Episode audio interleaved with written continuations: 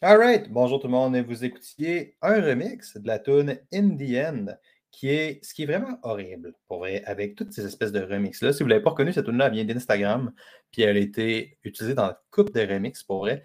Et ce qui est vraiment horrible avec toutes ces remix-là, qui sont genre plus je sais pas à quel point c'est du pop, c'est genre plus techno, I guess. Mais tu sais, toute cette espèce de vibe-là, c'est que tu as tout le temps 15 artistes, man, quand tu sors un remix. Mais la tune, elle s'appelle Indian Melon GI Remix. Fait que M-E-L-L-E-N GI Remix. Puis pour vrai, cette tune-là, je l'écoute non-stop. je trouve ça vraiment soft d'avoir quelque chose qui est fondamentalement agressif. Puis intense. Comme, tu sais, la, vieille, puis là, il y en a peut-être qui sont plus jeunes que moi qui écoutent ce podcast-là, mais la vieille, vibe, la, vieille, la vieille vibe de Linkin Park, c'était violent et saisissant dans le temps. Puis Indian était super émotionnel, super intense, cette là au début des années 2000. Fait que je trouve ça vraiment nice d'avoir carrément une option 100% différente et 100% concrète. Euh, avec, avec cette remix-là. Fait que c'est vraiment la tune du moment. Indian, euh, un petit remix. Podcast aujourd'hui, ça fait un bout que j'ai pas fait ça. Puis je trouvais ça cool, ce genre de podcast-là, parce que ça me donne. Peut-être que je trouve ça cool juste à cause que ça me donne l'occasion de partir sur 15 000 sujets, de partir sur une couple de trucs. Mais ça fait un bout que j'avais fait le dernier qui était juste six petites leçons. Pour un, des petites leçons pour un max de gains euh, sur des sujets vraiment divers et variés. Et je trouve ça cool pour vrai parce que puis, c'est une conversation qui a été kickstartée un peu par justement une espèce d'apprentissage que j'ai eu cette semaine. J'ai beaucoup de coureurs sur le suivi en ligne, puis euh, il y en a beaucoup qui ont. laissez-moi juste réfléchir à comment je dis ça. Je veux dire ça le plus. Je euh, je veux pas que ce soit venteur ou je veux pas que je veux dire ça vraiment de manière le plus humble possible, mais j'ai, une couple de clients qui ont eu vraiment une augmentation significative de leur shape dans les derniers temps, dans le sens qu'il y en a une couple qui n'ont jamais été en shape de même. Puis le monde, il commence à récolter genre les fruits de leur travail. Puis quelque chose qui se passe quand le monde atteint un niveau de performance vraiment élevé, c'est qu'ils ont envie de rester là. Puis on voit ça beaucoup avec des coureurs que des saisons de course qui finissent plus de finir, man. Tu sais, dans le sens que on est rendu au mois de septembre, là. si tu cours pas mal depuis mettons, tu peux rentrer, tu peux commencer à rentrer du 200 volume depuis genre mars, là, pas mal, à moins que tu te qualifies pour Boston, puis fait que tu rentres le volume dans la qui n'est pas idéal, mais tu peux commencer à rentrer du volume, mettons, depuis mars. Fait la plupart du monde, ça fait une couple de mois qui rentrent, puis le monde a eu des gains significatifs. Il y en a plusieurs qui avaient a eu d'autres entraîneurs dans le passé, mais il y en avait quand même une coupe qui n'avait jamais suivi de programmation puis qui n'avait jamais fait de muscu. Fait que le monde a eu des gains vraiment, vraiment fous, sachez. Puis là, le monde s'est rendu à une étape où est-ce qu'ils ne sont pas capables d'arrêter puis ils veulent juste continuer. Puis ah, une petite course, une petite course, une petite course. Puis on s'entend au Québec, tu pourrais faire des courses à la semaine longue, à l'année longue si tu veux. Il y a des courses à pratiquement toutes les fins de semaine. Puis la plupart d'entre elles, il y a quand même relativement des grosses courses, même très, très, très souvent, ou du moins plusieurs fois, plusieurs fois par mois. Puis le monde ne sont pas capables d'arrêter ça à un tel point où est-ce que j'ai trois personnes en tête, puis les trois filles, c'est toutes des filles. c'est pas un phénomène qui est uniquement féminin, c'est vraiment pas ça. Mais dans ce cas-ci, c'est trois filles. Les trois filles, genre, les trois, je leur ai dit à des occasions différentes, il faudrait qu'on tombe en off-season. Ça commence à être pas mal. Ça fait longtemps que tu es peak condition. Puis la meilleure condition physique, c'est pas fait pour être quelque chose de maintenu. Que ce soit dans à peu près tous les sports différents, que ce soit en bodybuilding, ou est-ce que si vous avez écouté le podcast avec Frank Allard justement la semaine passée, vous avez écouté le podcast avec Frank Allard, Frank il disait, tu sais, c'est drôle parce qu'il y a bien du monde pas se compter, les filles continuent la grosse diète ou les gars qui font juste prendre plus de stéroïdes ou plus de stock pour réussir à maintenir leur shape. Mais fondamentalement, ils se battent contre le vent parce que c'est pas fait pour être maintenu un pic de condition physique. on a définitivement ça avec les coureurs où est-ce que, à un moment donné, il faut que tu acceptes d'avoir une régression de ta condition physique pour progresser. Une régression qui est très temporaire. Puis qu'est-ce qui se passe? C'est que le monde ne veut pas. Le monde sont comme, là, je suis en shape, là, ça va bien, puis je ne veux pas se laquer. Puis là, ce qui se passe, c'est que même si je le dis, la plupart du monde ne comprendront pas tant qu'ils ne vivent pas. Tant que le monde n'a pas commencé à avoir. Il n'y a personne qui s'est blessé, il n'y a personne qui a juste déchiré un CA ou des affaires de même. Mais tant que le monde ne commence pas à avoir fucking mal aux genoux après une petite niaiserie, ou que leur corps ne leur envoie pas des, signes très clairs que même c'est assez, à un moment donné, assez, c'est assez, ben le monde, la leçon, elle passe pas autant. Puis c'était suite à ça que je me suis dit, je vais essayer de respiner un podcast un peu comme je faisais un peu. C'est tout ça pour dire, parenthèse, peut-être finir cette idée-là pour vrai, man, les champions sont bâtis en off-season. C'est vraiment, vraiment important de comprendre ça. Si tu tiens à performer, à un moment donné, il faut que tu arrêtes de faire les choses fun ou les choses que tu as envie de faire, puis que tu te concentres sur ce que tu dois faire, qui sont généralement deux choses 100% opposées. Puis pour la plupart du monde, sincèrement, tu devrais, puis, puis, ça va même au-delà de ça, ça va dans un sens où est-ce que tu devrais réalistiquement passer la grande majorité de ton année à bâtir. Puis bâtir, ça veut dire de travailler sur, pour un coureur, ça pourrait être de faire un peu plus de musculation, ça pourrait être de commencer à travailler ton fond de course, commencer à faire des intervalles de course qui sont plus VO2 base, de commencer à travailler ta technique, de commencer à travailler ta foulée, qui sont toutes des affaires que tu n'es pas capable de faire si tu fais juste rouler à fond la barrure. tout le temps. Puis tu es juste en préparation d'une future course qui était un samedi, puis là qui est devenu l'autre samedi d'après. Puis là, mine de rien, ça fait fucking un mois que tu as des courses. Tu n'es pas en train de développer. Tu es juste en train de te tester non-stop. Puis qu'est-ce qui va se passer si tu fais juste tester? Que tu ne progresses pas, bro. Parce que pourquoi tu progresserais? Tu t'entraînes pas, tu fais juste tester. Puis ça, c'est une autre métaphore aussi qui est vraiment importante en entraînement. C'est genre, si tu essaies juste de maxer en cochon tout le temps à chaque semaine, puis tu essaies juste de PR ton bench, je te jure, devant Dieu, que tu as le même calice de bench depuis sept ans, mon chum. C'est sûr que oui. Comment tu fais pour progresser ton bench? C'est tu retires un peu de charge, tu travailles ta technique, tu essaies de monter tes reps, tu essaies de passer plus de temps, tu focuses sur bien forcer, bien sentir ton chest, tu mets une grosse emphase sur l'exercice d'isolation, les exercices d'assistance. C'est vraiment ça qui va te permettre de progresser. Puis là, ça demande de faire un step back, puis vraiment, vraiment de focuser sur ça. Fait que grosse, trop grosse intro pour vraiment dire ce que j'ai à dire, qui est ce podcast-là m'a été inspiré par une couple de conversations que j'ai eu avec des clients qui est sur le off-season, puis à un moment donné, c'est genre, à un moment donné, il faut que tu slack, puis tant que le monde ne le vive pas ou tant que le monde n'arrive pas à cette conclusion-là par eux-mêmes, ben, des fois, la leçon, elle frappe pas autant. Fait que je me suis dit que j'allais respiner le podcast un peu différemment cette semaine. Je me suis dit que j'allais juste vraiment juste donner 6 points, 6 pistes de réflexion. Je vais essayer de garder short, mais vous me connaissez, je suis incapable de ne pas commenter mes points. Je vais essayer de garder ça le plus short. En théorie, j'ai juste 6 points, man. Fait que ça devrait pas être super long, right? Mais en théorie, j'ai juste 6 points, 6 petites leçons d'entraînement pour un max de game, max de vie. On passe ça très live. La première affaire, un truc que j'ai vraiment, vraiment de la misère à comprendre, sincèrement, euh, c'est cette espèce. Puis en même temps, j'ai pas tant de misère à comprendre, de sens que c'est exactement ça qui m'a été enseigné à l'université. Mais tu sais, si, règle générale, dans la vie, puis en entraînement, surtout en entraînement, parce que je ne suis pas un coach de vie. surtout en entraînement, man. Si quelque chose est une priorité, fais-le en premier. Puis cette question-là est tellement tout le temps posée par rapport au cardio-muscu, puis la réponse est vraiment pas compliquée. Je fais-tu mon cardio avant ma muscu? Je fais-tu ma muscu avant mon cardio? Puis la réponse est vraiment, vraiment très, très, très, très simple. C'est genre, qu'est-ce qui est une priorité, mon homme? Si tu le fais à la fin de ton workout, tu vas être pété indépendamment de ce que tu fais. C'est la raison pour laquelle la plupart du temps au gym, tu es probablement mieux de faire ta muscu avant ton cardio parce que ta muscu risque d'impacter moins ton cardio que l'inverse. Si tu fais ton cardio à haute intensité avant ta muscu, ça va impacter ta muscu de manière négative. Tandis que si tu fais ta muscu à haute intensité et que tu fais du cardio un peu plus soft à la fin, ce que la plupart du monde font et devraient faire, ça c'est correct. La fixation sur le hit, c'est un des, un des plus gros problèmes de l'industrie de l'entraînement, je te dirais. Ben, réalistiquement, si tu as fait une grosse muscu, ben, tu vas pouvoir faire ton cardio à intensité moyenne ou à intensité basse, puis ça ne changera pas tant. Mais si ton cardio est clairement une priorité, si tu essaies de développer ton VO2, si tu as un événement qui s'en vient en premier, claque-toi ton cardio avant. Puis ça, c'est vraiment, vraiment important en termes de périodisation, en termes de programmation. Mais au-delà de ça, lorsqu'on va parler de comment on structure la séance même d'entraînement, c'est impressionnant. La quantité de gars qui disent puis c'est une erreur que j'ai faite dans le passé vraiment, vraiment beaucoup. C'est impressionnant, man, la quantité de gars qui disent genre mes biceps sont une priorité, mais qui les font à fin complète de leur workout, de dos, genre, parce qu'il faut que tu fasses les plus gros groupes musculaires en premier, tu sais. Fait que là, les gars arrivent, ils font trois exercices de latte, 12 séries de latte, après ça, ils vont faire un petit peu d'épaule, puis après ça, les groupes musculaires les plus petits, c'est le bicep. Fait qu'après ça, ils embarquent sur leur bicep à la fin de leur entraînement. Fait que tu es en train de me dire, que tu fais ta priorité lorsque tu es plus défoncé de ton workout, genre littéralement, tu es fait à fin, tu pourrais pas être plus fatigué que ça. Puis c'est là que tu mets ton groupe musculaire prioritaire, mais c'est sûr que tu n'auras pas de développement, man. C'est sûr que tu n'auras pas de gain parce qu'il est tellement fait en fatigue que tu ne réussiras pas à progresser et à créer une surcharge progressive qui va être idéale, tu sais, une surcharge euh, mécanique qui va être vraiment, vraiment idéale. Fait que c'est vraiment, vraiment important. Puis il n'y a pas de problème à faire tes mollets. S'il n'y a pas de police de l'entraînement, man, il n'y a pas de genre ben, en fait, il y en a quand même pas mal sur Instagram et ses médias sociaux. Mais en théorie, il n'y a pas de police de l'entraînement réel. De genre, si tu fais tes mollets avant de faire tes quads, tout le monde s'en branle, man. Tout le monde n'en a rien à chier. Si toi, tes mollets sont une priorité, et ça, même si tes mollets sont plus prioritaires que tes quads, euh, il n'y a personne qui va t'amener en prison. C'est bien correct. C'est juste que ça te demande de cibler clairement c'est quoi tes priorités, puis ensuite de les mettre en avant. Fait que ça, c'était mon premier point. C'est vraiment, vraiment important de tu fais ta priorité où est-ce que tu es plus fresh, parce que c'est là que tu vas avoir le plus de résultats à moins que tu ailles une potentialisation de ta priorité qui est faite dans autre chose, ça peut se faire, mais c'est des méthodes d'entraînement qui sont quand même un peu plus avancées, qui n'ont pas tant de valeur de discuter sur le podcast. Mais règle générale, si c'est une priorité, fais-le en premier quand tu es fresh. Euh, deuxième affaire, qui je pense, est vraiment, vraiment important au niveau entraînement, c'est de comprendre ce concept-là. Ça, c'est un concept euh, d'Alex Hormozy, qui est un gars de business que j'aime bien pour vrai, qui utilise la métaphore tout le temps du premier dragon. En fait, la métaphore qu'il utilise, c'est que euh, le gars il a été élevé dans une famille plus rough, disons-les comme ça. Il a n'y a pas de mère, il n'y a pas de frère, il n'y a pas de sœur. Il y avait juste un père. Puis son père approuvait absolument pas euh, des choix de vie qu'il faisait. Puis qu'il voulait, il voulait devenir entrepreneur. Son père voulait qu'il ait un job stable, puis qu'il ait un job plus. Puis c'est correct en même temps. je comprends Surtout, surtout quand on commence à avancer. là, je lance, puis j'amène ça de manière négative, mais moi, ma blonde devrait commencer à penser à toute la thématique des enfants, puis tout. Puis tu es dans une idée où est-ce que.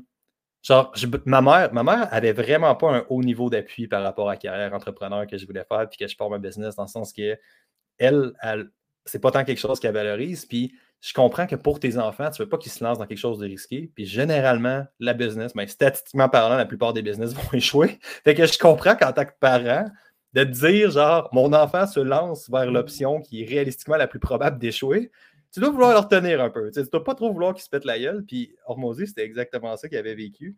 De genre, mes parents, mon père, mon seul membre de la famille qui était vraiment tout pour lui à l'époque en termes d'influence ou directement de cercle direct, genre. Puis mon seul membre de la famille n'approuve pas mon choix de vie.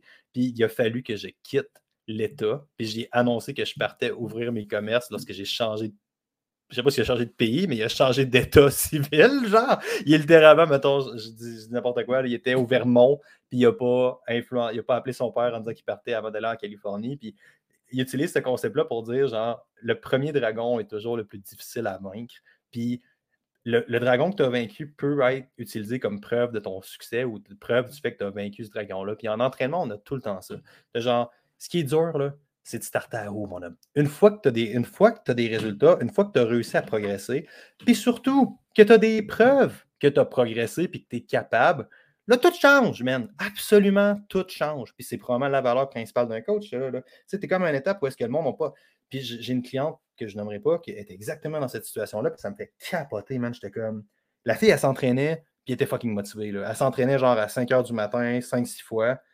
Puis fondamentalement, son workout, puis, c'est vraiment pas une absence de motivation. Elle n'avait aucun résultat, elle n'avait pas de gain, elle n'avait rien. Puis c'est vraiment juste, elle a choisi la mauvaise option. Elle faisait un des nombreux programmes génériques je ne me rappelle plus qu'est-ce qu'elle faisait sincèrement. Mais tu sais, utilisez votre programme de plateforme préférée où est-ce que tu sautes sur un step, puis que tes trainings changent à chaque jour, puis il n'y a pas de surcharge progressive d'une quelconque manière, puis il n'y a, pas, a pas de progression parce que le workout change partiellement ou complètement, dans le fond. Là, comment, tu fais pour, savoir si tu progresses ou comment tu fais pour progresser lorsque tu ne fais pas les mêmes exercices dans les mêmes conditions, tu sais. Puis elle n'avait pas de résultat, puis elle se levait fucking tôt le matin pour faire ça. Puis elle n'avait aucun résultat. Fait qu'elle, sa conclusion, c'est ça marche pas, je suis pas bonne, pourquoi je ferais ça, tu sais. Mais juste que le narratif aurait été différent, elle aurait fait une bonne affaire. En fait, elle a progressé, fait que c'est déjà vaincu ce dragon-là. Mais juste de l'avoir amené vers le succès ou d'avoir réussi à vaincre le premier dragon, d'avoir vaincu l'inertie, qui est le plus gros dragon que tu peux vivre en entraînement, même 100%. Juste le fait d'aller chercher des résultats, ça change toute la game parce qu'à partir de ce moment-là, tu sais que tu es capable de le faire. Ça, c'est vrai en entraînement, c'est vrai en alimentation aussi. Fait vraiment important de comprendre ce concept-là que le premier dragon va toujours être le plus difficile à vaincre et qui peut ensuite être utilisé comme preuve de ton succès. Fait que c'est pas juste que c'est le plus dur, c'est qu'ensuite, ça bâtit le momentum, ça bâtit la confiance en toi vers tout ça. Le troisième point est très personnel, mais je considère est très, est très intéressant. Je allé suivre une formation de barbecue il y a une couple de semaines, puis j'ai écrit un email là-dessus. Euh... puis pour vrai, man, j'ai un problème avec le barbecue c'est temps-ci. Genre, à chaque fois qu'il y a du monde qui vient chez nous, pour vrai, je pense que c'est 100% des fois cet été. Fait que c'est un peu lame, genre, mais c'est une source grandiose, grandiose de plaisir pour moi de sortir le barbecue ces temps-ci. Puis, euh, j'étais allé. Euh, en fait, c'est quand même drôle parce que c'est en lien avec mon deuxième point qui est. Je savais pas comment ça marchait, j'étais à chier, je faisais tout brûler mes fucking viandes, c'était dégueulasse, puis j'avais pas de fun. Fait ma conclusion étant, je suis à chier au barbecue ou le barbecue est de la merde. Puis, j'ai jamais réussi à fermer complètement la porte. Fait que là, dans mes vacances, j'étais allé sur une formation de barbecue de Barbecue Québec. C'était insane. Pour vrai, man, si tu as un intérêt pour le barbecue, je te recommande tellement cette formation-là. j'ai tellement appris. Puis, c'est hot parce que c'est là que tu vois que c'est un excellent enseignant qui la donne. C'est, fucking simple. Il t'amène ça vraiment, vraiment de manière très simple, très concrète. Genre, tu repars chez toi, puis tu as une to-do list de genre 15 points à faire très clair sur une explication de concept. Puis, toute cette grosse intro-là pour dire le barbecue, c'est somme, ça me relaxe vraiment. J'ai des amis qui viennent demain, puis mon plan, c'est de faire du barbecue. Puis j'ai reçu tout le monde avec du barbecue cette année, sans exception. Puis j'étais allé suivre une formation, puis là, la formation m'a tout mis en confiance. Puis depuis ça, ça a vraiment, vraiment changé mon speech vers ça. Puis ça me permet vraiment, vraiment d'en profiter. Mais une leçon très importante. On focus, groupe. On focus sur le lien du podcast. On n'est pas ici pour parler de barbecue, on est ici pour parler d'entraînement. Une affaire que le monde. Euh, en fait, maintenant que j'en parle, j'ai comme l'impression que c'est vraiment pas quelque chose qui est très commun, mais une chose qui est vraiment importante de comprendre sur un barbecue. OK, donne-moi deux minutes, man. Ça, j'ai une petite parenthèse barbecue. On reviendra après. On va venir à l'entraînement. Puis, dans le fond, une chose que le monde, on a besoin à comprendre sur le barbecue, c'est que ça s'appelle la cuisson directe et de la cuisson indirecte. Dans le sens que, oui, un barbecue, tu tournes tes brûleurs, puis ça fait une petite flamme, mais c'est pas parce que tu tournes la petite flamme que tu es obligé de l'ouvrir. Puis c'est pas parce que tu c'est pas parce qu'il y a une petite flamme que tu es obligé de l'ouvrir. Puis tu peux utiliser quand même ton barbecue euh, sans ouvrir les flammes puis utiliser les grilles. De genre, mettons, tu pars ta grille à gauche, tu pars ta grille dans le fond à droite, puis tu as deux grilles dans le milieu, ben, ça va quand même griller. Il y a quand même la chaleur qui est faite là. Fait que, où est-ce que tu es directement en dessous du feu, on appelle ça de la, la, cuisson directe. Puis lorsque tu n'as pas de feu, mais tu es quand même dans le barbecue ouvert, on appelle ça de la cuisson indirecte.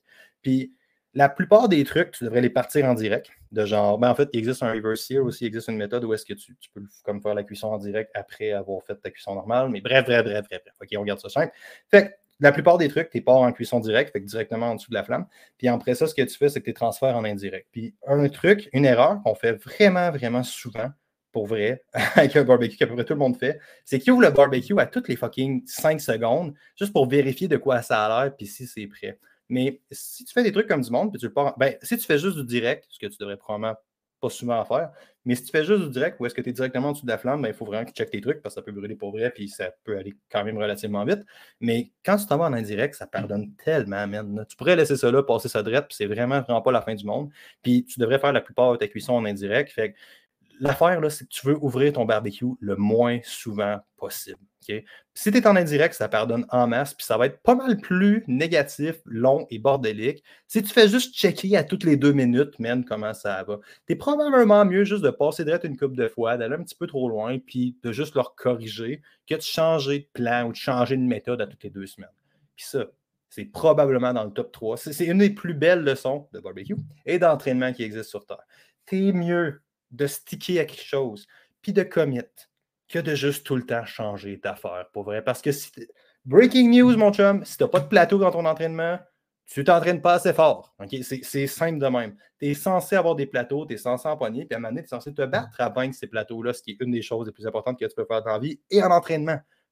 Puis tu es mieux de stick avec quelque chose, c'est d'essayer de pousser, puis au pire d'aller un tout petit peu trop loin, puis de te corriger après, que de changer de fucking méthode à toutes les deux semaines parce que, guess what? À peu près tout marche en entraînement. Le problème, c'est que tout ne marche pas pour tout le monde, puis que les gens n'ont pas pris le temps de se demander pourquoi ça ne marche pas pour moi. Entre autres, à cause qu'ils n'ont pas stické assez longtemps avec le plan. Fait le problème, ce n'est pas tant le plan. L'écrasante majorité du temps. Il y a bien du monde qui font des affaires qui sont complètement stupides en entraînement. Mais l'écrasante majorité du temps, le problème, ce n'est pas le plan. C'est le fait que tu n'as pas stické assez longtemps avec le plan au minimum pour avoir des résultats, puis au maximum pour apprendre de quoi de pertinent parce que tu n'as pas développé ton skill assez longtemps pour être capable de le tenir sur une période qui est moindrement longue. c'est vraiment, vraiment important pour vrai. Tu es mieux de commit, puis de passer droit un petit peu, quitte d'en faire un petit peu trop, que tout le temps de varier. Puis ça, c'est vraiment important sur un barbecue, mais aussi en entraînement. Euh, Point numéro 4, on est à combien de temps? Ouais, je suis déjà à 4. Bon, ben, j'aspire euh, à, closer ça dans pas long, fait que je vais essayer d'accélérer le reste un tout petit peu. Mais euh, mon point numéro 4, que je pense qui est vraiment important, c'est une petite métaphore de perfectionnisme. On va faire une petite histoire de baseball. Je connais absolument rien au baseball, sérieusement. C'est pas un sport. En fait, c'est un sport que j'ai joué quand j'étais jeune, mais j'étais à chier dans la plupart des sports que je jouais. C'est drôle, man, à quel point le monde, quand il parle d'un entraîneur, va se dire genre, ben, t'es sportif, t'es athlétique, t'es entraîneur, t'as fait des sports. J'étais à chier. Je sais parfaitement c'est quoi être la dernière personne choisie dans un cours d'éducation physique. J'étais zéro athlétique, j'ai été en situation d'obésité infantile la plupart de ma vie. Euh, j'ai joué au baseball, j'ai haï ça, j'étais pas bon. Par contre, il y a une métaphore vraiment, vraiment intéressante de baseball à faire par rapport à l'entraînement qui est le meilleur batteur de l'histoire. OK? Il s'appelle Ty Cobb, qui a joué au début des années 1900 au baseball. C'est une légende absolue. Il encore aujourd'hui, genre 150 ans après, un peu moins presque 150 ans après, le gars est encore reconnu comme un des meilleurs batteurs de son temps. Puis, savez-vous combien de balles il a frappé pour être reconnu comme le meilleur batteur? C'était quoi son ratio genre, au, bat? C'était environ le tiers, un tout petit peu plus que le tiers. Fait que le gars, il a passé l'écrasante majorité de ses shots à manquer la balle, à pas réussir à frapper. Puis c'est quand même considéré comme un des meilleurs au monde. Puis en fait, c'est un des meilleurs au monde, puis probablement dans l'histoire. Fait que, veux-tu bien me donner un papier break, man, quand tu manques ta shot, pour quoi que ce soit la raison? Que ce soit d'avoir une sortie difficile, que ce soit d'avoir une fin de semaine difficile, que ce soit d'avoir un workout de merde, que ce soit n'importe quoi, on a tendance à buzzer là-dessus. Les choses n'ont pas besoin d'être parfaites. Absolument loin de ça. Même si les choses sont parfaites, probablement que tu t'entraînes pas assez fort. C'est probablement encore un peu dans la même métaphore. Fait que ça n'a vraiment pas besoin d'être parfait. Ce que ça a besoin de faire, c'est de progresser, s'améliorer. C'est vraiment, vraiment sur ça qu'il faut mettre ça. Puis à partir du moment où est-ce que tu changes ta perspective de ça, de je ne sais pas d'avoir un résultat précis. Ce que j'essaie de faire, c'est de travailler mes habiletés, de travailler mes skills, de développer des connaissances pour rendre le scénario que je désire tellement probable ou plus probable que ça n'aura pas le choix d'arriver parce que j'ai un niveau de compétence qui est assez élevé pour avoir ce scénario-là que ce soit de courir un demi-marathon ou de perdre 15 livres. Puis ça, c'est une des affaires que le monde n'a pas. Le monde, un des problèmes principaux que le monde a en perte de gras, c'est que le monde n'a pas un niveau de connaissance ou de ski, même pas en connaissance tant que ça, en habileté de cuisine, en habileté de meal prep ou en habileté d'habitude de vie pour faire une perte de gras qui n'est pas de la famine et de la misère absolue. Puis on a, on a cette même métaphore-là en entraînement de le monde sont tellement déconditionnés qu'ils n'ont pas le choix de faire des workouts, ils sont tellement basiques, tellement plates. Puis, puis c'est vraiment important de le voir de même. De... En fait, c'est pas vrai. Tu pourrais probablement faire tes choses de manière un peu plus logique, même si tu es vraiment déconditionné. Mais la plupart du monde n'ont pas un niveau d'activité physique, de, conditions physiques suffisant pour perdre du poids. Fait qu'on se ramasse dans une espèce de roue qui tourne. Fait le meilleur batteur au monde a une moyenne de 0.367. Okay? Fait qu'il manque quasiment 66% des shots qu'il prend. Puis il, a pas, est quand même un des meilleurs au monde. Ça n'a pas besoin d'être parfait, mon homme. Ça, c'est vraiment, vraiment important. Mon, cinquième point, je voulais en parler un petit peu plus en détail, mais je pense que ça ne sera pas tant nécessaire parce que je n'ai parlé beaucoup en intro avec les clients. Mais c'est vraiment, vraiment important de comprendre que les champions sont bâtis. C'est une vieille citation, en fait, dans mon préparation physique, qui est pas mal de là que je viens euh, fondamentalement. Puis, c'est vraiment important de comprendre que les champions sont bâtis dans le season Les champions ne sont pas bâtis à courir ou à faire des événements ou à juste tester, tester, tester. C'est important que tu passes le plus de temps possible en entraînement puis à développer tes affaires. Puis si tu développes tes affaires, ça veut dire de ne pas maxer en cochon, ça veut dire de ne pas courir après un PR, ça veut dire d'améliorer concrètement les paramètres ciblés par rapport à ce que tu essaies de faire. Le dernier point que je vais laisser volontairement en bague, à cause que je commence à manquer de temps, j'essaie de garder ce cours, ces podcasts-là. La plupart des choses que tu veux en entraînement sont l'autre côté d'une coupe de conversation difficile. Puis même, je vous dirais, je vais retirer mon entraînement pour closer ça. La plupart des choses que tu veux dans la vie sont l'autre côté d'une coupe de conversation difficile. Puis la raison pour laquelle tu n'as pas ces choses-là, c'est parce que tu n'es pas prêt à avoir ces conversations-là. Sur ce, euh, je vais vous laisser avec la fin du podcast. On s'en reparle, très bientôt, tout le monde. Je vous laisse avec la fin de la tune. Si vous avez le podcast, vous savez que vous avez aimé le podcast. On se reparle très bientôt. J'ai mis le lien des emails en description comme d'habitude. Si vous avez aimé le podcast, n'hésitez pas à vous rendre là-dessus. Je mets beaucoup de temps, beaucoup d'amour ces emails. Puis on se reparle très bientôt, tout le monde. Ciao, bye!